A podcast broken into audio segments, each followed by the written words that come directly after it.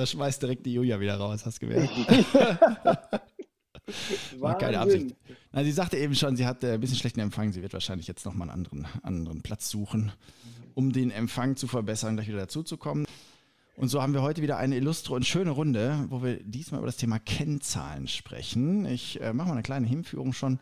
Ich habe natürlich im Vorfeld auch nochmal überlegt, okay, wir haben ähm, gesagt, wenn wir über Kennzahlen sprechen, sprechen wir eigentlich unter, äh, darüber, dass wir eine Organisation steuern. Und wir wollten auch überlegen, inwiefern kann man das eigentlich machen, dass es irgendwie verantwortungsvoller ist. Und äh, dann habe ich aber auch noch überlegt, steuern wir denn wirklich über die Kennzahlen? Ja? Also da könnten wir dann im Verlauf auch nochmal drauf gehen. Also inwiefern steuern wir damit eigentlich? Wie, wie gut kann man eigentlich mit Kennzahlen steuern? Und gibt es da nicht auch irgendwie andere Wege, um gut zu steuern? Insbesondere, wenn man sagt, Organisationen entwickeln sich weiter und äh, sind vielleicht gar nicht mehr so wie, ich sag mal, wie eine Maschine, so geölt oder nicht mehr so leicht äh, zu, zu ähm, runterzubrechen, wenn gerade die Arbeiten, die im Industriezeitalter eher das Abarbeiten bedeutete, Steck, äh, Checklisten abarbeiten und sowas, wenn die, äh, sagen wir, stärker, stärker über Technologien übernommen werden und die komplexeren Aufgaben über, äh, von Menschen nur noch übernommen werden, wie können wir dann noch über Kennzahlen steuern? Aber gut, da kommen wir später zu. Ich glaube, starten wollen wir erstmal mit so einem kleinen Statement von euch. Wenn es um gute Kennzahlensysteme geht und man wirklich, sage ich mal, mit Kennzahlen auch steuern könnte, gehen wir mal davon am Anfang vielleicht aus. Was wäre eure Einstellung dazu als erstes Mal und gibt es irgendwelche Erfahrungen, die ihr vielleicht auch schon im Anfangsstatement antriggern wollt, wo ihr sagt, das ist echt gut gewesen, so haben wir sehr gut mit Kennzahlen steuern können oder eben genau das Gegenteil, so konnten wir überhaupt nicht gut mit Kennzahlen steuern. Carsten, wie siehst du das? Ja, äh, danke Dominik. Interessante Einleitung auch. Ähm, also zunächst mal glaube ich, dass Kennzahlen äh, wirklich volatil sind, vielleicht sogar flüchtig, ja, und äh, dass man sich mit Kennzahlensystemen ruhig flexibel aufstellen sollte, äh, damit man nicht zu lange an den gleichen Zahlen festhält. Welche Erfahrungen habe ich gesammelt? Ich, hab, äh, ich bin ja hier der Vertreter sozusagen der Großindustrie und der Tanker. Und äh, meine Erfahrung über 20 Jahre ist, dass viele sich immer wieder an Finanzkennzahlen festhalten, wenn wir über, über Kennzahlen reden und da so, äh, ich sag mal, klassisch die Gewinn- und Verlustrechnung beispielsweise nehmen und rauf und runter deklinieren. Ähm, das ist ja alles äh, Betrachtung im Rückspiegel. Da gucken wir uns ja an, was gewesen ist und weniger das, was kommt. Von daher glaube ich, dass es wichtig ist, Kennzahlensysteme aufzubauen, die nach vorne gucken und die uns helfen, bestimmte Ziele zu erreichen äh, und zu überlegen, welche ja, Subziele, welche äh, Aktivitäten, die mit Zielen verbunden sind, müssen wir denn absolvieren, um Ziele zu erreichen. Von daher glaube ich, äh, wichtig für uns ist, Kennzahlen zu nehmen, die nach vorne gucken. Natürlich müssen wir uns auch mal im, Hinter-, im Rückspiegel gucken, ob das alles dann so gewirkt hat. Aber wenn wir ein Unternehmen steuern wollen, sollten wir unbedingt nach vorne gucken. Okay, sehr schön. Also du sagst schon mal Kennzahlen, die nach vorne gucken und nicht nach hinten. Da bin ich gleich mal gespannt, welche Kennzahlen dann eher nach vorne, welche nach hinten gucken. Nach hinten gucken. Dann äh, Julia, du bist ja eher die Vertreterin des Startups. Äh, wir sind ja im Startup-Mindset hier. Und äh, was ist deine Erfahrung mit Kennzahlen bis heute? Hm, ja, ähm, hallo erstmal zusammen. Ähm, meine Erfahrung mit Kennzahlen ist, ähm, dass es unheimlich herausfordernd ist, solche zu definieren, die auch so ein Team wirklich zu motivieren vermögen. Also meine Erfahrung ist, reine Finanzkennzahlen funktionieren da nur sehr eingeschränkt. Da muss man sehr viel erklären und sehr viel Hintergrund liefern, damit die wirklich funktionieren und so richtig dolle motiviert ist dadurch eigentlich keiner, außer dem Unternehmer selbst, dessen Anteile halt dann entsprechend an Wert gewinnen ähm, oder der Anteilseigner, der dann Ausschüttungen bekommt. Für den einzelnen Mitarbeiter gibt es daraus erstmal wenig Grund, wirklich mitzumachen. Deswegen glaube ich an Kennzahlensysteme, die vor allem basieren auf etwas, das für den einzelnen Mitarbeiter mehr Sinn ergibt als reine hm, Maximierung des Profits für die Anteilseigner. Sehr schön. Das passt schon fast ein bisschen zusammen, habe ich den Eindruck. Aber äh, mal gucken, vielleicht kommen wir gleich noch in Kontroversen rein, das ja immer schön ist. Äh, mal gucken, machen wir es doch mal ein bisschen, bisschen klarer, ein bisschen äh, mehr crisp sozusagen. Hast du Beispiele dafür, wo du sagst, da sind es echt mal Kennzahlen gewesen, die ja, mehr Sinn vermittelt haben. Kennzahlen, die vielleicht über das hinausgingen, diese Aussage, mach mich reich. Das, was du gerade als erstes beschrieben hast, ist ja, wenn man so möchte, genau diese Aussage. Ne? Äh, ja, genau. Umsatz, EBIT oder sonst was ist, äh, nach der sich jetzt der Mitarbeiter 350.000 richtet oder so, je nachdem, wie viele Mitarbeiter man hat, aber auch bei, weiß ich nicht, 5.000 oder 500 äh, ist natürlich der Umsatz und EBIT möglicherweise kein äh, direkte Größe, mit der man wahnsinnig viel zu tun hat. Ja, ähm, richtig, genau. Aber ich also, habe auch vielleicht ein schönes Beispiel, wie man es anders machen kann, ohne seinen unternehmerischen Anspruch an den Zahlen zu schrauben, ja. ähm, ins Hintertreffen geraten zu lassen. Sehr ähm, schön. Da bin ich, da, da würde ich auch nachher gerne nochmal hin, weil äh, ich mhm. eben schon bei der Einleitung, ich weiß nicht, ob du da gerade dabei warst, zwischendurch äh, war ja die Leitung bei dir noch nicht ganz mhm. so stabil. Da habe ich auch gesagt, ja, das ist natürlich Kennzahlen, sind auch ähm, ein Stück weit die Annahme, dass wir wie eine Maschine in der Organisation funktionieren. Aber da kommen wir später hin. Also vielleicht erstmal zu dem Beispiel, wenn du eins hast, äh, mhm. wo, wo würdest du sagen, ist das mal ganz gut gelungen, vielleicht auch in deinem Kontext, wo hast du das mal erlebt, dass eine Kennzahl tatsächlich eine Art Sinn vermittelt hat? Mm, ja, also das Beispiel kommt aus dem Startup-Umfeld. Ähm, jetzt zuletzt war ich bei einer Plattform, die heißt Paul Camper, die vermittelt ähm, private Campingfahrzeuge an andere private Menschen die damit gerne mal auf Reisen gehen möchten, ohne sich gleich so was Großes und Teures zu kaufen. Ähm, und ähm, Statement von Paul Kemper ist ähm, Reconnecting People with Nature. Also Menschen zu ermöglichen, ein Naturerlebnis zu haben, ähm, weil Campingurlaub nach der Überzeugung ähm, des Teams, also unserer Überzeugung, einfach ein super Weg dahin ist. Und dieses Startup steht natürlich unter einem hohen Wachstumsdruck. Es ist Venture Capital finanziert, das heißt, da sind Investoren dahinter, die wollen Wachstum sehen und Wachstum drückt sich unter anderem aus in einem ähm, Multiple auf den äh, Umsatz jedes Jahr. Ähm, und wir sprechen da dann immer gleich von ähm, 2x, 3x, 4x Wachstum pro Jahr. Das heißt, da ist richtig, ähm, richtig Druck dahinter. Und es ist unheimlich schwer, in so einem Umfeld als Management nicht ständig auf den Revenue zu gehen und allen abzuverlangen, dass sie bitte revenue-wirksame Maßnahmen, revenue-wirksame Wachstumshebel finden. Mhm.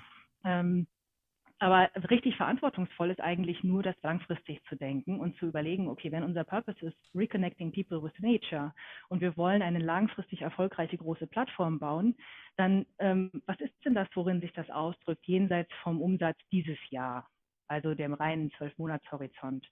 Ähm, und da haben wir festgestellt, in der Digital, im Digitalbusiness ähm, sagt der Umsatz zwar relativ viel, aber über die langfristige Entwicklung, gerade bei einem Produkt, das ja relativ teuer ist, wie ein ganzer Urlaub, nur ähm, mittelbar was darüber aus, wie lange ähm, so ein Wachstum eigentlich möglich ist.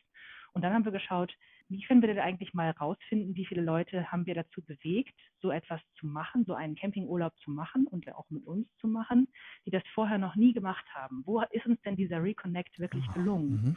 Und dann haben wir angefangen, diese Zahl uns mal herzunehmen und alle Zahlen, die darauf hindeuten, ähm, dass es uns mehr und mehr gelingt, Menschen dazu zu motivieren und zu aktivieren, so etwas zum ersten Mal zu machen und dann auch noch mit uns. Und das ergab für das Team so viel mehr Sinn. Ähm, die haben viel mehr den, den Link gesehen zwischen dem, dem eigentlichen Grund, weshalb wir uns zusammengefunden haben, weshalb wir das machen, ähm, und dem, was sie tatsächlich mit dem Produkt dann auch bewirkt haben mit jeder Veränderung. Ähm, das ähm, war nach meiner Beobachtung aus der Managerperspektive, es wäre interessant auch nochmal Mitarbeiter zu fragen, mhm. ähm, war irgendwie logischer für die Belegschaft und motivierender. Wie groß ähm, ist die Organisation Paul Kemper? Ähm, jetzt aktuell um die 75 Leute. Okay, aber da bist du ja noch relativ nah dran als Vorständin auch, ne? Man kriegt das Feedback noch relativ kriegst, unvermittelt, ja. Kriegst du noch was mit, äh, genau. Ja. ja. Mit 15 Leuten noch mehr, aber bei 75 kriegt man schon auch noch was mit, ja. Ja, okay, aber auf jeden Fall äh, ein grandi grandioses Wachstum auch. Ähm, das, was sich natürlich aufdrückt dann an der Stelle ist, ist, ich meine, jetzt geht es ja insbesondere in dieser Kennzahl darum, Menschen zu motivieren, die neu ähm, das, dieses für sich entdecken. Die sind ja beim zweiten Mal schon nicht mehr neu. Oder, oder wie lange ist, ist die Richtig? Kennzahl? Ja, ja, also nur zum ähm, ersten Mal. Genau, also Genau, das ist aber ein guter Punkt, den du da bringst. Ähm, das kann nicht die einzige Kennzahl sein. Also es ist auch super schwer zu entscheiden, was ist eigentlich unsere Hauptkennzahl, der Nordstern, dem wir alle nacheifern. Ja. Ähm, und das ist uns immer sehr schwer gefallen. Also ähm, ist doch, glaube ich, das eine der schwierigsten Aufgaben, denn sowas darf ja auch keine Halbwertszeit von nur drei Wochen haben. Mhm. Und bei, einem, bei einem innovativen Geschäftsmodell, das es so noch nicht gibt, ist es unheimlich schwer, die richtige Kennzahl zu finden. Und wir haben eine lange Zeit dann eben auch mit mehreren Kennzahlen gearbeitet, um eine Näherung zu finden und herauszufinden, was ist denn die richtige. Und zum Beispiel die Kennzahl, wer kommt eigentlich gerne wieder, war auch eine, die sich als sehr wichtig herausgestellt hat. Und auch die hat wieder eine Logik und eine Greifbarkeit für ein Team, die viel besser ist als, wie viel haben die Leute auf unserer Plattform ausgegeben. Mhm. Kann ich gut nachvollziehen. Ja, äh, spannend, dass du sagst, ähm, das ist für so ein neues Geschäftsmodell dann nicht so einfach, das zu finden. Da bin ich mal gespannt, Carsten, was du dazu sagst. Äh, die Geschäftsmodelle, in denen du gearbeitet hast, die waren ja nicht immer nur neu. Die waren ja theoretisch auch mal durchaus paar hundert Jahre alt, kann man das sagen? Ja, ja. Ja, ja ich finde das interessant. Äh, das, was Julia eben geschildert hat, das knüpft ja auch an die Diskussion an, die wir letzte Woche hatten, wo wir über den, oder letztes Mal, als wir über Purpose gesprochen haben. Mhm, mhm. Und ähm, das Beispiel von Julia zahlt ja super darauf ein, dass Paul Kemper auch den Purpose sozusagen messbar gemacht hat. Und das finde ich schon mal super. Und das heißt aber auch, dass Paul Kemper hier sich eine strategische Kennzahl gegeben hat. Ja? Mhm. Er hat gesagt, wie weit erfüllt sich denn eigentlich meine Strategie? Und Julia hat ja eben auch gesagt, äh, das war möglicherweise eine gute Kennzahl für die Mitarbeiter, weil die jetzt gesehen haben, wie das, was sie machen und das, was sie verändern, sich auf die Zahl auswirkt. Mhm. Und ich glaube, das ist äh, eigentlich der Schlüssel zu allem. Ähm, und so haben wir auch äh, unsere Geschäftsmodelle gesteuert. Also wir hatten jetzt keine Purpose-Kennzahl, aber wir haben erstmal getrennt zwischen Kennzahlensystemen, die einfach unser Geschäft im Alltag beschreiben. Und das haben wir Health of Business genannt. Ja, und äh, Health of Business heißt eben einfach, wie gut läuft denn eigentlich meine Maschine? Läuft die rund oder äh, läuft gerade irgendwo die Temperatur heiß oder ist das Öl äh, weg oder wie auch immer? Also das, was man beim Auto sozusagen im Dashboard sieht. Mhm. Das waren unsere Health of Business Kennzahlen. Und die hatten wir in Dimensionen geclustert, äh, sozusagen, dass wir hatten den Drehzahlmesser und den Tacho und äh, die Temperaturanzeige und so weiter. Und zwar äh, hatten wir, weil wir nun mal in einem, in einem äh, ja auch sehr unfallträchtigen Gewerbe tätig waren, äh, haben wir gesagt, unsere alleroberste Kennzahl, was Health of Business angeht, äh, ist das Thema Arbeitssicherheit. Mhm. Das steht über allem, dem ordnen wir nichts unter. Mhm. Dann äh, war schon der nächste, der Kunde. Da haben wir nämlich gesagt, was ist denn die Kundenzufriedenheit? Also Customer Experience mhm. haben wir mhm. das genannt. Dann kam ein weiterer weicher Faktor oder vielleicht ist es ja auch ein harter, äh, nämlich das Thema Mitarbeiterzufriedenheit. Mhm. Äh, und dann kamen erst äh, andere Kennzahlen, die wir eigentlich so betriebswirtschaftlich kennen, nämlich das Thema Wachstum, mhm. das Thema Produktivität und äh, das Thema Cashflow. Ja, also das waren einfach so die Dinge, die wir für den Alltag brauchten. Und also nochmal, um zu wiederholen, Sicherheit war das Wichtigste. Dann kam die Kundenerfahrung, Mitarbeitererfahrung, Wachstum, Produktivität und Cashflow. Das war Health of Business. Das hat mich gerade äh, etwas stutzig gemacht, dass du wirklich die Reihenfolge äh, so, so, also ich habe immer gedacht, okay, okay, das, das sind so die, die Kennzahlen, die man irgendwie nebenbei laufen lässt, äh, die, die ersten, die du genannt hast, aber du sagst wirklich diese Reihenfolge, ja? Im ja, traditionellen absolut. Unternehmen. Genau. Und genau so sind wir auch immer vorgegangen. Äh, immer, also wenn, wenn halt äh, Meeting war und das Thema Kennzahlen anstand, kam immer als allererstes das Thema Arbeitssicherheit und dann Kundenerfahrung und so weiter. Und das äh, macht schon mal was mit den Leuten. Ja? Also, das, mhm. wenn du das jedes Mal äh, wiederholst, äh, dann brennt das auch ein. Mhm. Und die Leute verinnerlichen das. Diese Kennzahlen nach den Dimensionen haben wir dann aber nochmal geclustert nach äh, dem, was Julia eben auch gesagt hat. Also was ist eigentlich eine Kennzahl, die nachläuft, also die ich beeinflussen will? Mhm. Und welche Hebel muss ich denn eigentlich spielen, damit sich diese Zahl verbessert? Mhm. Und wir haben das Leading und Lagging genannt. Also mhm. äh, eine Lagging-Kennzahl ist halt eine, die nachläuft, so wie die Müdigkeit beim Jetlag. Und eine Leading-Kennzahl ist eine, die ich direkt beeinflussen kann. Mhm. Also die Anzahl der Unfälle beispielsweise, die kann ich nur indirekt beeinflussen, indem ich irgendwie die Arbeitssysteme verändere mhm. und damit die äh, Unfälle äh, absenke oder dass ich mehr schule. Also zum Beispiel Anzahl Schulungen mhm. oder Anzahl Mitarbeiter, äh, die in diesem Monat wieder geschult wurden. Das mhm. sind so Leading KPIs mhm. oder Leading Kennzahlen. Und idealerweise, wenn wir richtig geschult haben, äh, dann geht die Anzahl der Unfälle runter. Mhm. Das heißt, äh, so war die Logik, die wir da drin hatten. Ja, also das heißt, ich will jetzt nicht auf jede einzelne Kennzahl eingehen, aber wir hatten mhm. auf der einen Seite diese, diese äh, Health of Business Kennzahlen. Mhm. Und dann hatten wir auf der anderen Seite, und das sind eigentlich die wichtigeren, die strategischen Kennzahlen. Ja? Mhm. Also welche äh, Strategie verfolgen wir denn? Welche strategischen Initiativen haben wir gestartet? Und da gehen wir auch wieder nach Leading und Lagging ja, und sagen, welche Ziele haben wir uns gegeben und was sind die Hebel, die das beeinflussen. Mhm. Und haben im Prinzip das Kennzahlensystem optisch genauso aufbereitet, mhm. aber dann war es eben an der Strategie orientiert. Mhm. Und das fand ich interessant auch an dem Beispiel von, von Julia eben, mhm. wenn wir das nochmal nehmen, mhm. äh, dann war ja sozusagen der Nordstern dieses Reconnecting People with Nature. Mhm. Mhm äh, interessant wäre da, welche Initiativen habe ich denn, die auf das Ziel einzahlen und mhm. habe ich die eigentlich auch verfolgt? Mhm. Also äh, Julia, habt ihr sowas gemacht oder? Mhm. Ähm, ja, genau. Also das, was du ähm, systematisch gerade äh, andeutest, wenn ich dich richtig verstehe, ist ja, wie haben wir eigentlich das dann runtergebrochen in tatsächliche Handlungen, in Maßnahmen, Projekte oder auch eben Initiativen, so haben wir es tatsächlich auch genannt.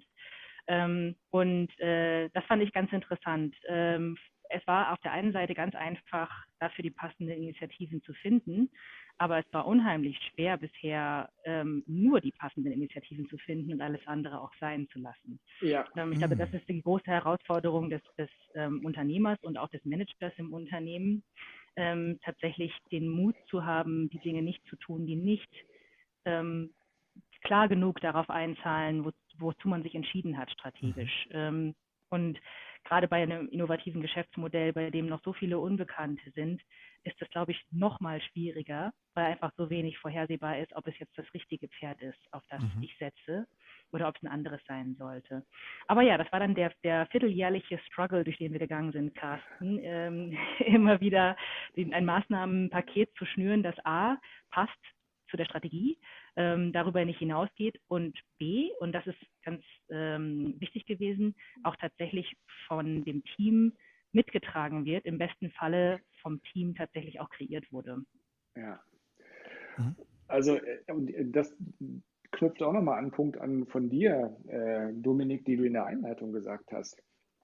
Julia hat ja schon gesagt, einerseits den Mut zu haben, Dinge nicht zu tun. Ja. Ja, also auch bewusst zu sagen, äh, da hätte ich zwar jetzt Lust zu, aber äh, das ist vielleicht nicht Maßnahme mit hoher Priorität, die auf mein Ziel einzahlt. Und das andere Thema ist auch, hat auch was mit Mut zu tun, nämlich sich von Themen wieder zu verabschieden. Ja, und äh, Julia, du sagtest ja, das habt ihr vierteljährlich auch gemacht. Vielleicht muss man das sogar noch schneller tun, ja, und sagen, hm, die Maßnahme, die ich mir hier ausgedacht habe, die auf mein Ziel einzahlen sollte, die wirkt gar nicht. Ja, also entweder mache ich das nicht richtig oder meine Annahme war falsch, dass die überhaupt aufs Ziel wirkt. Mhm. Und dann muss ich mich auch davon wieder verabschieden.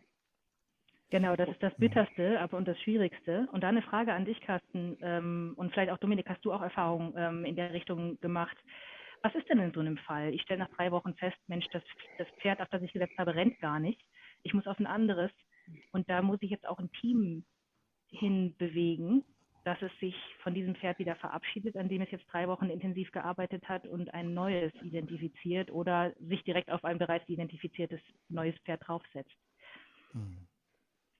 Wie geht also, das? Ja, meine Erfahrung äh, ist, dass es wirklich gut ist, auch in der, in der Formulierung dieser Maßnahmen, sich schon möglichst viel Rückhalt auch in der Belegschaft zu holen. Ja, und äh, also nicht sozusagen ex cathedra zu sagen, das ist jetzt die Maßnahme, die wir machen wollen, sondern in der gemeinsamen Diskussion diese Maßnahmen auch zu erarbeiten. oder sich vorschlagen zu lassen. Und wenn dann die Wirkung nicht kommt, ich meine, dann ist es ja erstmal für alle sichtbar.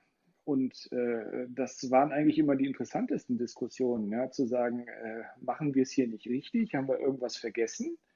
Äh, oder sind wir tatsächlich zu dem Schluss gekommen, dass das irgendwie nicht funktioniert und sozusagen der Schuss in den Ofen war? Mhm. Und dann haben wir schon gemeinsam uns auch nach zähem Ringen von diesen Themen wieder verabschiedet. Und wenn man das ein paar Mal gemacht hat in der Organisation, ja, dann reift auch so eine Organisation. Dann mhm, erkennen die auch, okay. Also das ist ja eigentlich die lernende Organisation. Ja, das, das, das trainiert den Veränderungsmuskel, habe ich mir gerade so gedacht, ähm, das ein paar Mal gemacht zu haben und das gut gemacht zu haben, eben auch Leute mitgenommen zu haben dabei. Mhm. Ja, und ja. eben auch mal zuzugeben, hm, hier haben wir uns verrannt. Ja? Also ja. Äh, Versuch und Irrtum. Und, und ich habe mir gerade die Frage gestellt, wie schnell geht das denn? Wie schnell sehe ich das denn? Ich meine, Julia, ähm, du, ihr hattet wahrscheinlich e Echtzeitdaten natürlich, ne? Mhm, ähm, ja. Aber wie schnell wirkt denn überhaupt so eine Kennzahl? Auch wenn es so eine gute Kennzahl ist, wie die, die du eben genannt hast. Also quasi die, die das erste Mal einen Camper buchen.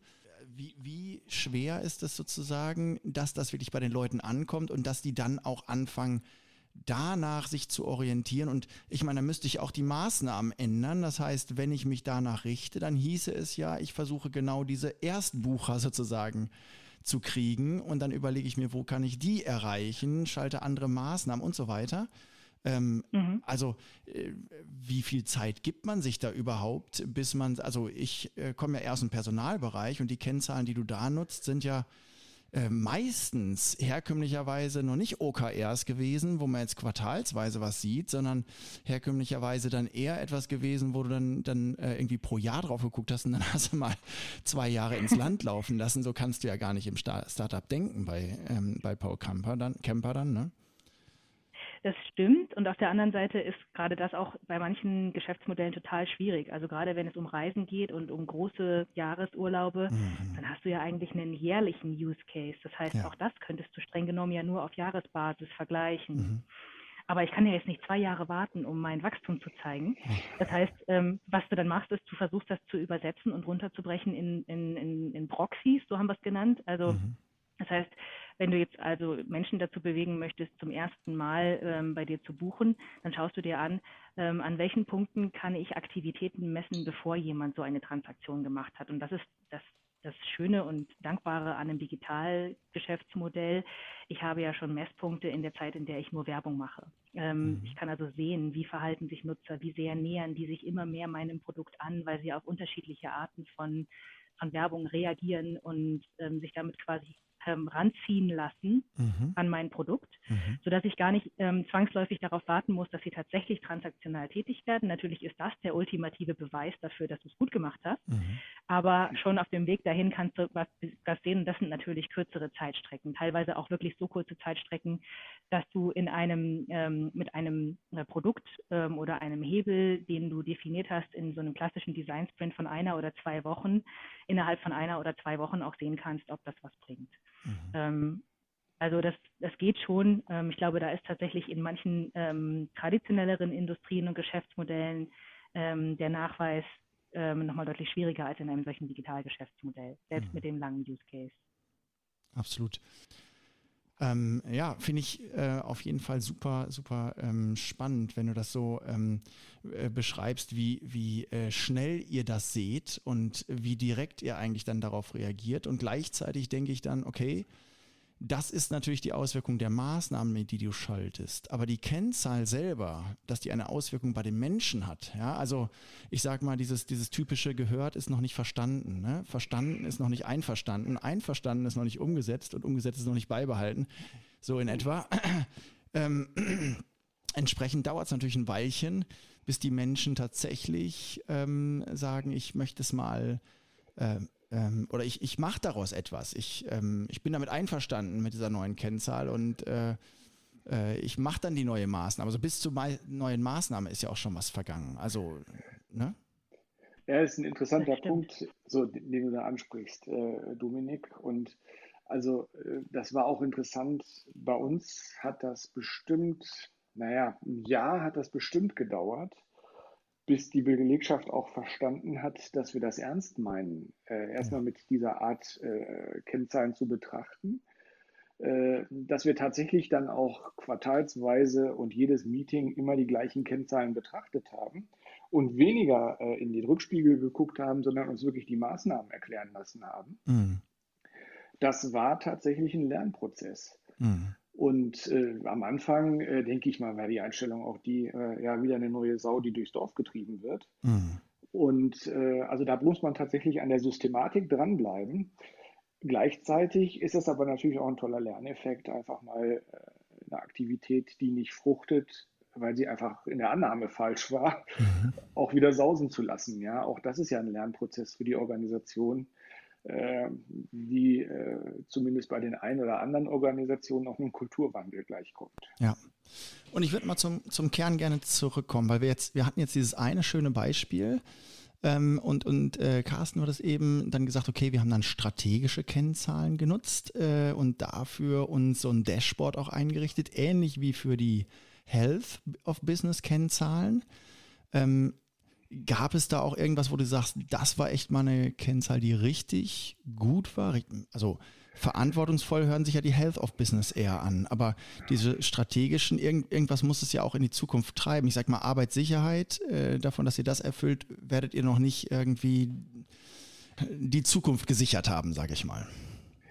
Ja, ich, ich würde auf zwei Dinge eingehen wollen. Also äh, einmal noch in diesem Bereich Health of Business. Ähm, mhm. Da hatten wir als knallharte Kennzahl, äh, äh ich sag mal, den, den ähm, ähm, Net Promoter Score von, mhm. von den Mitarbeitern und den Kunden. Ähm, das war jetzt in unserem Fall mit den Kunden nicht so einfach, weil wir nur so wenig Kunden hatten und einfach die Touchpoints so wenig waren. Ja. ja. Äh, aber äh, wir haben das auch in einem Weil anderen. Das war B2B, ne? Deswegen. Genau, das war B2B. Wir haben das in einem anderen Geschäftszweig gemacht, wo auch B2B war, aber wo die Kundenbasis einfach deutlich äh, zergliederter mhm. war. Ja? Mhm. Da hatten wir irgendwie 15.000 äh, Touchpoints mit den Kunden. Mhm. Und da haben wir den Net Promoter Score auch angewendet. Mhm. Und das äh, war natürlich auch erstmal ein Riesenschritt für so eine traditionelle Organisation, mhm. äh, so eine ja doch verhältnismäßig einfache Kennzahl zu benutzen, um sehr, sehr schnelles Kundenfeedback zu bekommen. Mhm. Und also das fand ich total beeindruckend, äh, wie schnell man dort Feedback bekommen kann, wie schnell man Feedback generieren kann auch mhm. ähm, und was man daraus lernen kann. Ja, also äh, ich meine, insbesondere lernen tut man ja dann, wenn die Zahl nicht so schön ist, wie man sie gerne hätte. Mhm. Und wenn man dann diese, diesen äh, Touchpoint nutzt, um in den Dialog mit den Kunden zu kommen, ganz gezielt, äh, da kann man in kürzester Zeit jede Menge lernen, äh, woraus man neue Verbesserungsprojekte dann anleiert. Mhm. Das war das eine Thema. Das andere Thema, äh, das war auch eigentlich eher Start-up bezogen. Mhm. Das waren strategische Kennzahlen und da waren wir in der Situation, wir hatten ein Start-up so weit hochgezogen. Wir hatten, also was wir dort gemacht haben, ist, wir haben Carbonfasern recycelt. Mhm. Und zwar haben wir Carbonfasern aus dem Flugzeugbau und aus dem äh, Leichtbau mhm. äh, bekommen. Die haben wir dann äh, sozusagen regeneriert mhm. und haben daraus Carbonfasermatten hergestellt, äh, die dann zum Beispiel in der Automobilindustrie, in der Fahrradtechnik und so weiter verwendet wurden. Mhm. Und, in, in dem äh, Business wart ihr, also Carbonfaser hattet ihr gar nicht, hattet vorher Stahl, ne? Eher, ne? Genau, Carbonfaser war also sozusagen, äh, was den Produktreifegrad anging, äh, äh, unser, unser neues Produkt, ja, also unser jüngstes Produkt auch, auf das wir gesetzt haben, äh, im Sinne dieser Produktlebenszyklusstrategie. Mhm. Und das war relativ aufwendig, diese Produkte überhaupt zu qualifizieren. Die wurden an OEMs verkauft und ähm, dann ist das ja immer äh, bei den OEMs, die sind ja, ja sehr genau bei der Qualifizierung, einfach weil sie auch keine Risiken eingehen wollen. Mhm. Und wir hatten es also jetzt geschafft, diese Produkte äh, herzustellen, zuverlässig zu machen und äh, zu qualifizieren. Mhm. Und standen jetzt an dem Punkt, äh, ja, dass wir im Prinzip von so einer ähm, von so einem Musterbau, einer Musterbauwerkstatt in eine Serienproduktion uns überführen mussten. Mhm. Und da hatten wir, äh, ich sag mal, jede Menge von Problemen. Aber ein Problem war zum Beispiel, ähm, dass wir die Produktanforderungen viel zu offen gestaltet hatten. Ja, also die Spezifikation der Kunden äh, hatten wir komplett offen. Wir hatten keine Gruppen daraus gebildet. Mhm. Und deswegen war einfach die Problematik, dass jeder Auftrag wieder ein Unikat war, obwohl es eigentlich ein Serienprodukt werden sollte. Mhm. Und da war für uns eine wesentliche Kennzahl, jetzt Produktgruppen zu clustern. Mhm. Und äh, ich glaube, wir hatten uns eine Zahl vorgegeben, wie viele Produktgruppen wir grundsätzlich zulassen wollen. Mhm. Und mussten jetzt äh, aus der Vielfalt der Spezifikationen, die wir hatten, irgendwie Produktgruppen ableiten. Mhm. Normalerweise würde man es genau andersrum machen und mhm. sagen, ich, ich, bilde die vorher und versuche damit die Spezifikationen zu erfüllen. Mhm. Äh, gut, bei uns war es irgendwie andersrum passiert. Und das war äh, wirklich eine sehr interessante Kennzahl, weil die für uns überlebenswichtig war. Mhm. Denn nur so konnten wir am Ende überhaupt die Durchlaufzeiten realisieren, mhm. äh, indem wir halt ja, standardisiert haben. Mhm. Und das ist eine Kennzahl, die funktioniert eher mittelfristig. Mhm. Ja, also die kannst du nicht mal eben kurzfristig durchprügeln. Ja. Sondern äh, wenn du sagst, okay, ich habe heute, äh, weiß ich nicht, 230 verschiedene äh, Produkte, die alle überhaupt keinem Standard gehorchen mhm. und ich möchte das Ganze auf fünf Standardproduktgruppen runterdampfen, dann äh, ja, musst du natürlich auch entsprechende Maßnahmen ableiten, um dahin zu kommen. Ja. Und äh, das, das Interessante war eben, dass die Lagging-Kennzahl war fünf Standardgruppen mhm. Und die Leading-Zahl waren dann eben die Aktivitäten, äh, die wir unternehmen mussten, um dahin zu kommen. Bis hin auch, um nochmal mit Kunden zu sprechen, nochmal die Spezifikationen durchzugehen, mhm. äh, auch zu gucken, braucht ihr die Spezifikation für die Anwendung tatsächlich oder mhm. können wir die auch reduzieren, können wir die mhm. zusammenführen? Das waren dann solche Maßnahmen, die dahinter lagen. Ja. Das wäre jetzt quasi dann eine Kennzahl, um Prozessverbesserungen äh, zu steuern oder zu verstärken. Richtig? Genau, genau. Mhm. Und äh, ich sag mal, um letztendlich überhaupt diesen Schritt, also in diesem konkreten Fall, um den Schritt von der Werkstatt in die Serienfertigung überhaupt zu schaffen. Ja, genau. Genau. Also ähm, anfangs noch, noch eine schöne Idee sozusagen, äh, wo man sagt, da könnte was drinstecken und dann irgendwann äh, muss es auch ähm, ja, von den Prozessen her so gut werden, dass, dass man den, den Aufwand nicht zu hoch hat im Verhältnis zu dem Nutzen. Genau. Mhm. Gut, und das war eben eine, eine, strategische Kennzahl, weil die mit unserem Health of Business nur indirekt was zu tun hatte. Mhm. Äh, und eben jetzt die, die strategische Herausforderung darin bestand, zu standardisieren. Ja.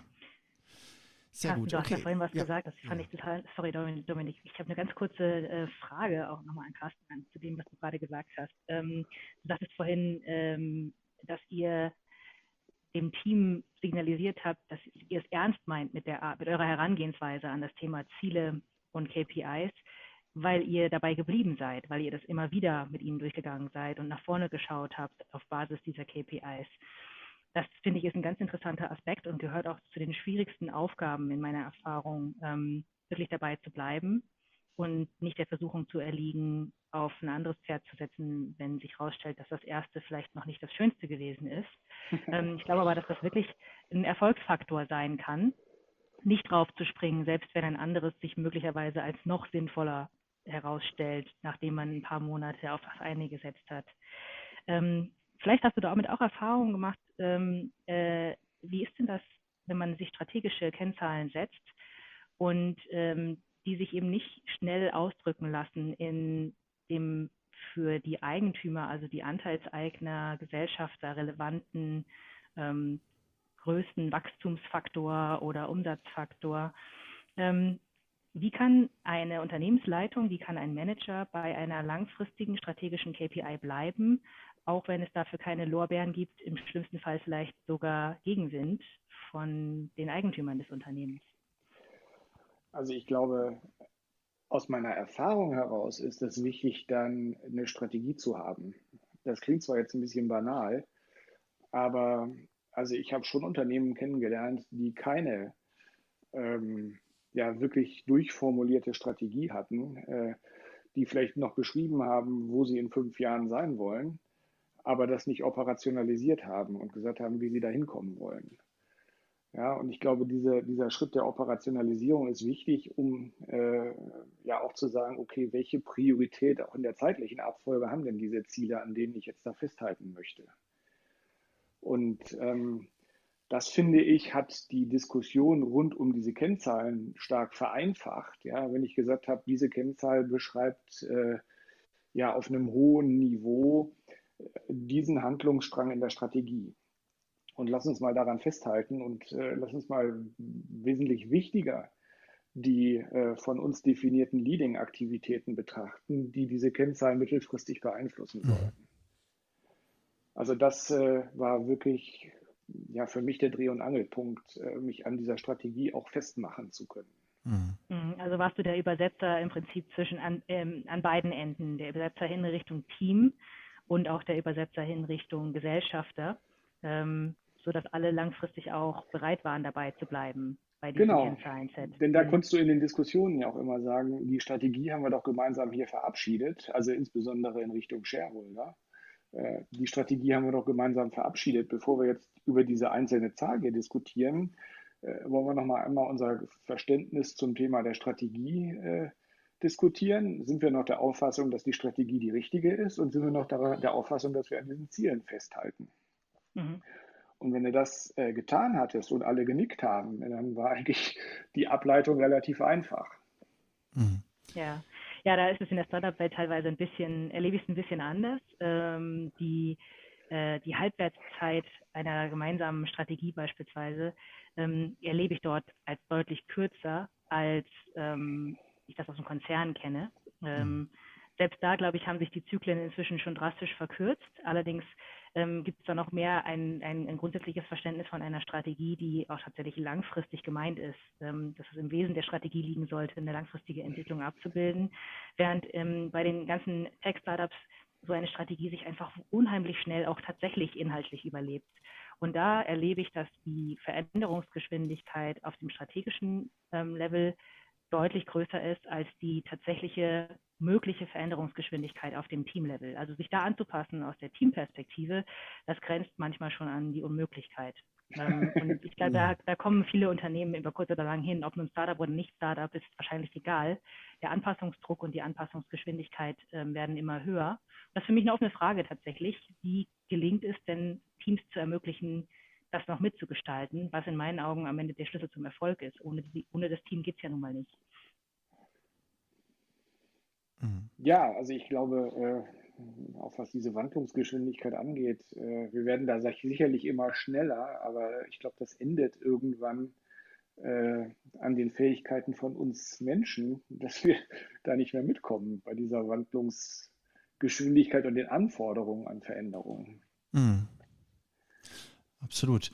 Ich würde gerne mal, wir haben jetzt nicht mehr so viel Zeit, 20 Minuten noch, aber ich würde in dieser Zeit gerne mit euch mal komplett querdenken. Und zwar, äh, unser Club heißt ja Startup Mindset. Ähm, und jetzt ist ja so eine Kennzahlensystematik durchaus äh, auch schon, naja, 30, 40 Jahre alt, dass man so arbeitet. Und sie ist, wenn man so möchte, entstanden ja für die ähm, herkömmlichen traditionellen Industrieunternehmen. Um eine Organisation, ich stelle das auch mal so ein bisschen einfach in den Raum, ketzerisch vielleicht auch, wie eine Maschine geölt ähm, lenken zu können. Ja, ich habe da ein bisschen Zahlen, woran ich sehen kann und dann kann ich an einem Schräubchen hier drehen und dann müsste sich was verändern in dieser Maschine. Ähm, wenn wir das jetzt ganz anders denken, also sagen wir mal ähm, so ein Startup und äh, du schreibst es sehr schön, Julia, finde ich, dass, dass die Halbwertszeit der Strategie schon relativ kurz ist. Ja, vielleicht sehnt man sich dann nach, nach einer längeren, aber vielleicht ist es gar nicht, gar nicht denkbar, weil, weil man äh, einfach nach einer kurzen Zeit schon gemerkt hat, diese Richtung funktioniert nicht mehr, da werden wir nicht erfolgreich, wir müssen die Richtung wieder ändern. Und das beschreibt ja einfach nur die Komplexität, in der wir da unterwegs sind. Und ich mache es mal erstmal an einem Bild fest. Sagen wir mal ein Ameisenhaufen, der ist auch komplex. Ja, da gibt es nicht irgendwie einen äh, Aufsichtsrat, durch den alles durch muss. Ja. Ähm, der ist ähm, sehr komplex. Also stellen wir uns mal vor, so ein, so ein Ameisenhaufen, der würde jetzt ja auch nicht über Kennzahlen wahrscheinlich gemanagt. Ne? Und äh, ähnlich sind eigentlich, wenn man so möchte, von der Komplexität auch Organisationen, weil jeder so seinen eigenen Kopf hat und so weiter. Und jetzt versucht man das alles über Kennzahlen zentral zu steuern, um zu sehen, was denn passiert. Welche Alternative gäbe es denn aus eurer Sicht? Habt ihr eine Idee? Welche Alternative könnte es denn geben, dass man die Organisation verantwortungsvoll steuert? Na, warte mal, verantwortungsvoll steuert? Fragezeichen. Ohne sie zentral durchzudeklinieren in Kennzahlen. Genau. Hättet ihr eine Idee, gehört. wie man das verantwortungsvoll machen könnte, so eine Organisation zu steuern? Ähm, ja, ich hätte vielleicht sogar ein Praxisbeispiel. Äh, Super. das ist aber vielleicht nicht ganz so radikal, wie du es gerade andeutest, mhm. Dominik, aber ähm, schon etwas radikaler. Ähm, und zwar habe ich mal experimentiert damit, wie das eigentlich ähm, funktioniert, wenn nur die Nordstern-KPI festgelegt wird mhm. und alles andere definieren die Teams im Unternehmen für ah, sich. Mhm. Also sie legen fest, was ist die KPI für uns, anhand derer wir ablesen, wie gut wir auf diese Nordstern-KPI einzahlen mit dem, was wir tun. Ja. Ähm, und dabei habe ich ganz viel gelernt. Ähm, also zum einen, ähm, man sieht ja schon an der Herangehensweise, ähm, ich glaube nach wie vor daran, dass es schon wichtig ist, einen gemeinsamen Nenner mindestens zu formulieren. Denn das ist das Wesen des, des, des ähm, Unternehmens im Kapitalismus. Das hat ja auch ein Ziel, hat einen Unternehmenszweck. Mhm. Und ähm, äh, da ist es nicht egal, wohin das Unternehmen steuert. Es muss schon irgendwie mhm. so eine Richtung geben, in die es geht. Daran glaube ich. Mhm. Ähm, wie es dann aber, wie der Weg dorthin gestaltet wird, ähm, da glaube ich, ähm, sind viele Unternehmen noch gar nicht so weit, ähm, wie sie schon sein könnten hinsichtlich der ähm, Selbstbestimmtheit der Teams und auch der Selbstverantwortlichkeit der Teams. Mhm. Ähm, und ich habe hier gelernt, dass es grundsätzlich möglich und ich halte es auch für sehr erstrebenswert, Teams komplett freie Hand zu geben bei der Definition der sinnvollsten Kennzahl, die sie beeinflussen können mhm. und auch bei der Messung. Allerdings erfordert das einen unheimlich hohen Reifegrad des Unternehmens. Das heißt, mhm. es muss überhaupt möglich sein für Teams, zu, diese Messung tatsächlich praktisch auch durchzuführen. Sie müssen selbst die, die das Know-how haben, die Kenntnis und Fähigkeit, ähm, wie messe ich denn überhaupt meine Aktivitäten, wie kreiere ich, wie äh, erschaffe ich eine KPI und halte die nach ähm, und es muss auch entsprechend die Datenlandschaft vorhanden sein. Ich muss also auch in etwas reingreifen können, um zu messen. Ich, ähm, ich darf nicht von einem Team verlangen, dass es diese Daten erstmal selbst erschafft und mhm. auch noch die ganze Datenarchitektur dahinter erschafft. Also das sind zwei ganz wichtige Voraussetzungen, die sind schnell dahingesagt, aber unheimlich schwer wirklich tatsächlich in allen Teams zu gewährleisten zum gleichen Zeitpunkt. Mhm. Weshalb ich glaube, dass das so ein bisschen die, die aktuell noch vorhandene natürliche Grenze in vielen Organisationen ist für so eine eher dezentrale ähm, Definition von Kennzahlen. Mhm. Sehr schön. Ich meine, äh, Gutes das, Beispiel. was du auch sagst, Dominik und auch Julia, ähm, das geht ja so in Richtung operative Exzellenz auch. Mhm. Ja, also ähm, äh, ja, Dinge, die ich selbst beeinflussen kann, äh, äh, sichtbar zu machen und zu beeinflussen.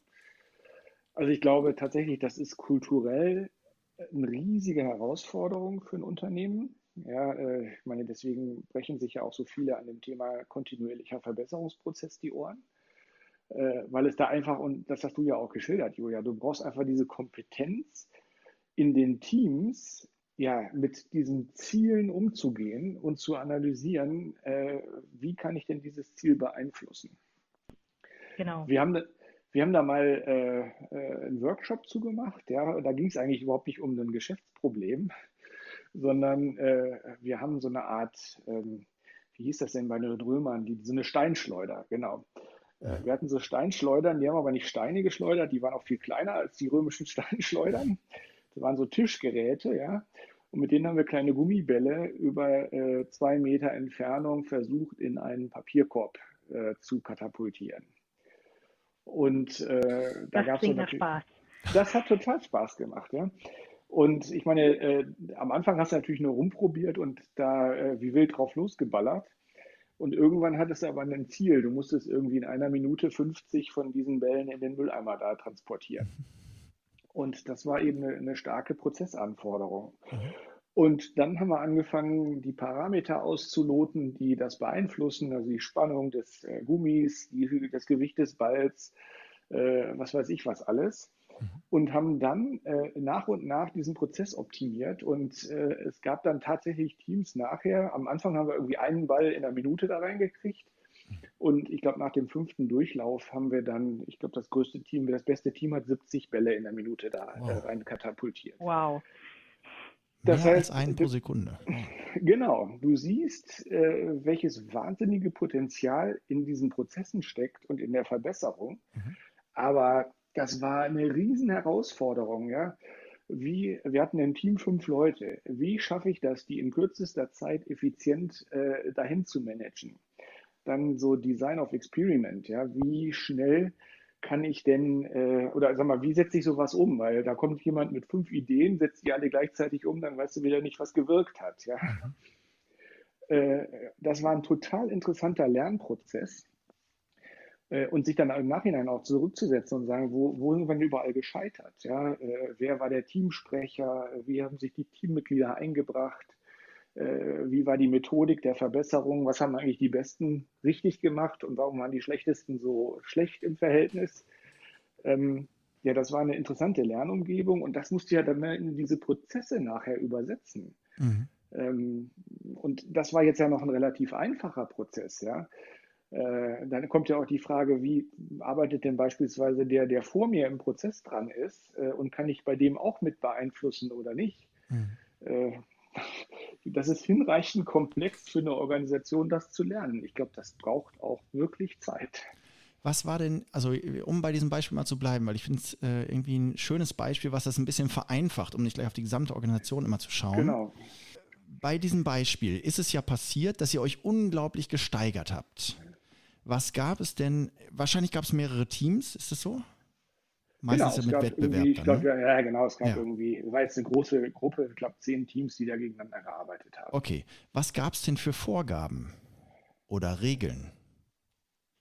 Lass mich kurz überlegen. Also so ich glaube, der, also idealerweise sollte der Ball direkt in den Mülleimer fliegen, beispielsweise, mhm. ja, weil dann haben nämlich welche angefangen, über Bande zu arbeiten, ah, ja. da irgendwas hinzustellen oder irgendwelche Trichter.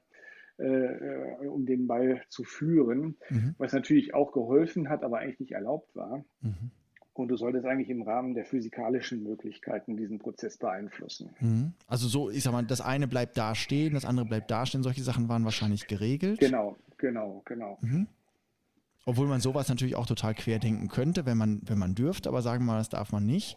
Aber äh, es gab ja irgendwelche Regeln, dass ihr dann, also jetzt mal außerhalb diesen, diesen äh, das ist erstmal gesetzt so, ähm, aber was habt ihr für eine Vorgabe bekommen, dass dieses Team überhaupt Lust hatte, von ein pro Minute auf 70 pro Minute zu kommen?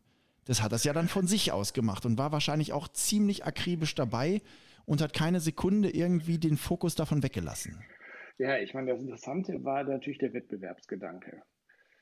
Ähm, und eben zu sehen, okay, die anderen Teams verbessern sich auch äh, parallel und verbessern sich vielleicht sogar besser als, als man selber. Mhm. Also ich glaube, das war der wesentliche Treiber, äh, äh, sich da nach der Decke zu strecken. Mhm. Okay, das ist dann das, ist dann das Wettbewerbsding. Ne? Das wäre sozusagen ja. der, der Hauptfokus, äh, wie das Nike gemacht haben, hat, ne? irgendwie besser zu werden als Adidas. Ne? Oder irgendwie so. Da habe ich eine Frage an euch. Ja. Ist das im Gesamtunternehmen, wenn wir das jetzt mal langfristig denken, ist das gut oder schlecht, wenn ich so einen Wettbewerbsmodus habe? Ich meine, wer ist der Wettbewerber? Also wenn, Was hast du gesagt? Ein, wer ist der Wettbewerber, wenn ich einen klaren ja. Feind außerhalb des Unternehmens habe? Innerhalb des das, Unternehmens. Ja, ich ja. meine, in dem Beispiel war das natürlich innerhalb des Unternehmens, aber wir waren ja in dem Moment Wettbewerber, äh, sozusagen Geschäftsleute gegen Geschäftsleute, ja. Mhm. mhm. Genau, und meine Frage ist, angenommen, ich würde das tatsächlich im echten Leben Unternehmen so durchziehen und sagen, mhm. liebe Teams, ihr habt dieselbe KPI mhm. und das Team, das besser performt, das gewinnt halt, was auch immer es gewinnt. Das kann man jetzt unterschiedlich ausgestalten. Auch da sicherlich mhm. gibt es noch sehr unterschiedliche äh, Effekte von, von Belohnung und Bestrafung. Ja. Aber mir geht es eigentlich mehr darum, ist das denn überhaupt eine Dynamik, die im Unternehmen tatsächlich wirkt und erstrebenswert ist oder ist die gar schädlich? Also meine Grundeinstellung dazu ist erstmal, ich bin ein unglaublich wettbewerbsorientierter Mensch, muss ich sagen. Ich äh, habe früher ja auch Leistungssport gemacht und so weiter und ich liebe es zu gewinnen. Ich habe aber gelernt unterwegs, ich darf den Wettbewerb schon mal nicht im eigenen Team suchen. Sobald ich das mache, habe ich kein Team mehr. Ja? Also äh, typisches Ding, Vertriebsmannschaft wird durch Kennzahlen gesteuert, wo der eine besser sein will als der andere, weil dann kriegst du nachher das Präsent, die Reise, was auch immer. Wieso sollte dieser eine jetzt mit dem anderen irgendwie kooperieren, ihm einen, einen Kunden rübergeben, ihm sagen, was ein Best Practice ist und so weiter? Wenn er dadurch letztlich in seinem Geld, in seinem was auch immer für einen Vorteil, einen, keinen Vorteil mehr hat, einen Nachteil. Also ich zerstöre Teams, wenn ich das gegeneinander mache. Das heißt, der Wettbewerb muss immer außerhalb meines Teams sein oder meiner Organisation sein. Das ist der erste Teil davon aus meiner Sicht. Das zweite ist natürlich, nicht jeder ist so wettbewerbsliebend wie ich. Ja, also es gibt Menschen, die das einfach überhaupt nicht so spannend finden. Ich meine, ich kann das bei meinen Kindern zum Beispiel sehen. Vier Kinder. Einer ist, der ist quasi purer Wettbewerb, der kennt nichts anderes. Ja, da ist schon das Milchtrinken der Wettbewerb. und und äh, die anderen sagen, das ist mir völlig egal, wie schnell du die Milch trinkst oder wie schnell, wie viel Tore du jetzt gerade schießt. Ich will gerade Spaß mit dir hier haben, einfach beim Spielen. Damit, also ich erreiche schon mal nicht jeden. Und die dritte Antwort wäre vielleicht noch, ähm, da schaue ich ein bisschen auf Simon Sinek. Der hat ja verglichen die Kulturen ähm, von, von ähm, Apple und von ähm, Microsoft und hat gesagt, Microsoft ähm, vergleicht sich äh, immer irgendwie mit Apple oder zumindest zu der Zeit, wo er das verglichen hat, hat er gesagt, die vergleichen sich immer mit Apple und sagen, wie können wir besser werden als Apple?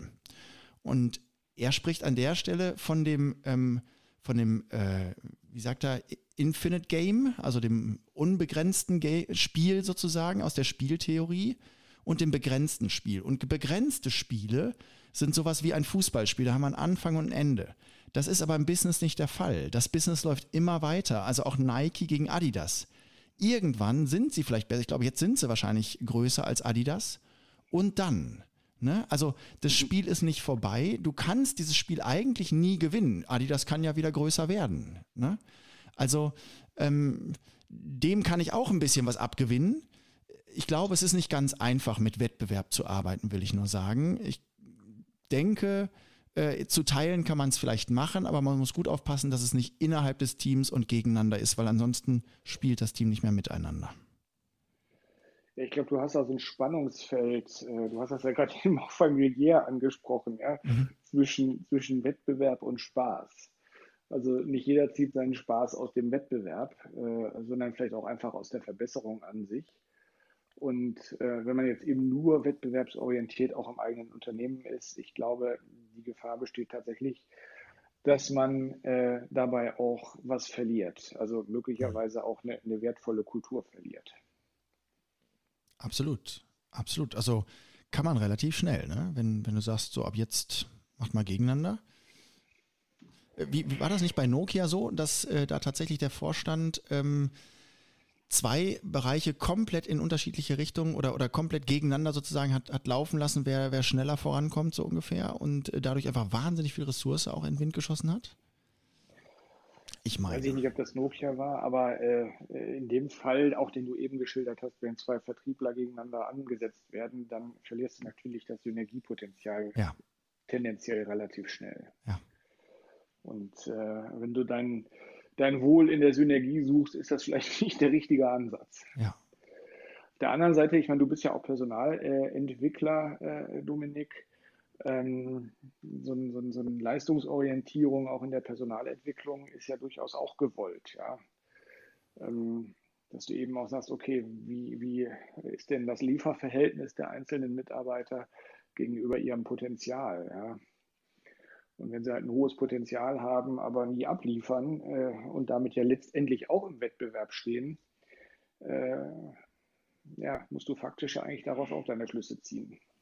Hm, ich glaube, da gibt es auch verschiedene Arten von Wettbewerb. Äh, es ist ein, ein, das ist die Art von Wettbewerb, über die ich auch viel nachdenke, Carsten. Mhm. Ähm, dieser implizite Wettbewerb, in dem jeder steht, der in einem Unternehmenskontext irgendwie aktiv ist und im Verhältnis steht zu den anderen Menschen in diesem Unternehmen. Mhm. Es gibt einen unterschwelligen Wettbewerb, ob wir es wollen oder nicht. Ähm, äh, das, das, vielleicht ist das das Wesen des Kapitalismus, vielleicht ist das das Wesen dieser Art von Organisation, ich weiß es nicht, aber es möchte ja jeder darin auch in irgendeiner Weise erfolgreich sein, auch wenn sich Erfolg sehr individuell definiert, aber es werden immer auch andere Menschen da sein, die Erfolg für sich ähnlich definieren und denselben Erfolg buhlen.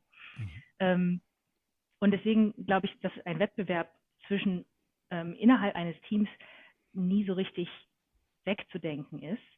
Ähm, ich glaube, die Frage ist vielmehr, wie befeuere ich den, befeuere ich den überhaupt als Unternehmen, ähm, als Führungskraft? Oder tue ich das ähm, ganz bewusst nicht, weil ich die zerstörerische Wirkung sehen kann, die das hat innerhalb eines Teams? Ich mhm. selbst habe das gesehen. Ich habe aber eben auch gesehen, welche Kräfte es freisetzen kann. Mhm. Ähm, der Vertrieb ist da ein klassisches Beispiel. Viele Vertriebler suchen ja auch gerade solche Umfelder, in denen sie jeden mhm. Tag gewinnen können mhm. gegen andere. Ähm, und ich finde, das ist eine, eine ähm, schwierige ähm, Führungsaufgabe für jedes Team, da den richtigen Modus und das richtige Maß auch zu finden. Mhm. Und es gibt Teams, die funktionieren am aller, allerbesten, wenn es wirklich sich so anfühlt, als gäbe es keinen Wettbewerb, sondern nur ein gemeinsames nach vorne. Mhm. Ähm, meine persönliche Theorie ist, das hat, so wie du schon angedeutet hast, Dominik, ganz viel damit zu tun, wie die Personen drauf sind, wie die mhm. persönlich zu Wettbewerb stehen. Im Kundenservice beispielsweise so ein interner Wettbewerb nach meiner Erfahrung total schädlich. Mhm. Das fühlt sich einfach schlecht an für den Typus Mensch, der gerne im Kundenservice arbeitet und mhm. anderen Menschen hilft und mit anderen zusammen nach vorne geht. Im Vertrieb würde ich das jetzt so pauschal gar nicht unbedingt sagen, dass es schlecht sein muss. Je nachdem, was mein Unternehmensziel ist und wie ich als Unternehmer auch bereit bin, meine Ziele zu erreichen. Ja, und, und ob sie besser wären, wenn sie zusammenarbeiten würden mhm. oder nicht. Ne? ob das nicht vielleicht den ganzen Laden eher verlangsamen würde. Genau. Also die Idee ist ja, dass ich Motivation daraus ziehe. Und äh, die Frage ist, ob es andere Wege gibt, die vielleicht noch besser die Motivation erhöhen. Wir kommen allerdings langsam der Zeit äh, entgegen und äh, kommen zum Ende leider. Und äh, insofern würde ich dich, würde ich euch gerne fragen, habt ihr irgendetwas, was, was ihr heute als Erkenntnis mitnehmt, irgendwas, was ihr zusammenfassend sagen würdet, ähm, wenn man jetzt daran denkt, dass man mit Kennzahlen versucht, nachhaltig oder verantwortungsvoll zu steuern? Ich lasse mal ein bisschen Musik in den Hintergrund laufen. ja, ich nehme was mit, und zwar insbesondere von dem, was du gesagt hast, Carsten, ähm, nämlich, dass die ich bin reingegangen in die Diskussion mit dem, äh, mit dem Glaubenssatz, der da hieß, wenn die Eigentümer eines Unternehmens, wenn die Gesellschafter nicht mit langfristiger Blick, Sichtweise auf KPIs mitgehen, dann kann ich es als Manager oder Geschäftsführer doch eh vergessen. Also es geht eigentlich gar nicht um mich als Unternehmer an der Front, sondern es geht doch vielmehr um die Eigentümer. Die müssen verantwortungsvolle KPIs mittragen. Ähm, aber was ich mitnehme ist, ich habe da möglicherweise einen ganz großen Einfluss und auch die Aufgabe zu übersetzen, auch in diese Richtung und immer wieder auch einzuschwören auf eine, auf eine gemeinsame Strategie. Also danke für diese Anregung, fand ich sehr hilfreich für mich. Ja, auch ich fand die Diskussion wieder äh, für mich fruchtbar. Äh, ich weiß gar nicht, ob ich unbedingt was Neues mitnehme, aber ich fand äh, insbesondere auch diese Vernetzung nochmal von äh, den Kennzahlensystemen, die wir anfangs diskutiert haben, hin zu dem Wettbewerbsgedanken und äh, schaffe ich eigentlich Wettbewerb im Unternehmen, in Teams und so weiter. Äh, und ich, also was ich, was, was für mich einfach nochmal deutlich in den Fokus gerückt ist, dass die Teamzusammensetzung äh, da auch nochmal äh, ganz, ganz wesentlich ist, wie ich mit Kennzahlen, äh, Systemen, Druck und Wettbewerb umgehen kann, weil nicht jedes Team die gleiche Behandlung bedarf oder verdient äh, und dass ich meine Teams vielleicht mittelfristig dann auch so ausrichten muss, dass ich die Kultur leben kann, die mir vorschwebt. Danke euch. Super. Und ich würde auch noch mal ähm, betonen, eigentlich, wo wir ganz am Anfang waren schon, das Thema, wie können wir eigentlich den Sinn der Organisation durch Kennzahlen unterstützen, ist, glaube ich, viel wichtiger, dass der einzelne Mitarbeiter etwas sieht, worin er wirklich einen Mehrwert sieht. Und dann glaube ich persönlich auch an den Schritt, wo wir eben kurz waren, wenn es denn dann nicht mehr die Steuerung der Maschine ist, sondern, sondern wenn wir dahin übergehen, dass wir die Maschine ein bisschen frei laufen lassen, weil es nämlich ein komplexes in sich funktionierendes System ist und da eher einzelne ähm, Rahmen einen einzelnen Rahmen sozusagen setzen, ähnlich wie in der Katapult-Thematik ähm, oder ähm, wie, wie mit dem ein Beispiel, Julia, was du ähm, äh, an der Stelle in der Diskussion genannt hast. Ähm, das ist, glaube ich, was, wo ich nochmal weiter drauf rumdenken möchte. Und ich schaue mal, dass wir das vielleicht, was wir heute gemacht haben, ich habe es mit aufgenommen, ähm, gucken wir gleich vielleicht nochmal äh, nach, äh, ob wir das dann als Podcast mal veröffentlichen. Wer Lust hat, kann sich das also im Nachgang nochmal anhören. Und ich bedanke mich für alle, die dabei waren. Hat Spaß gemacht. Das hat Dankeschön. Tschüss. Danke euch.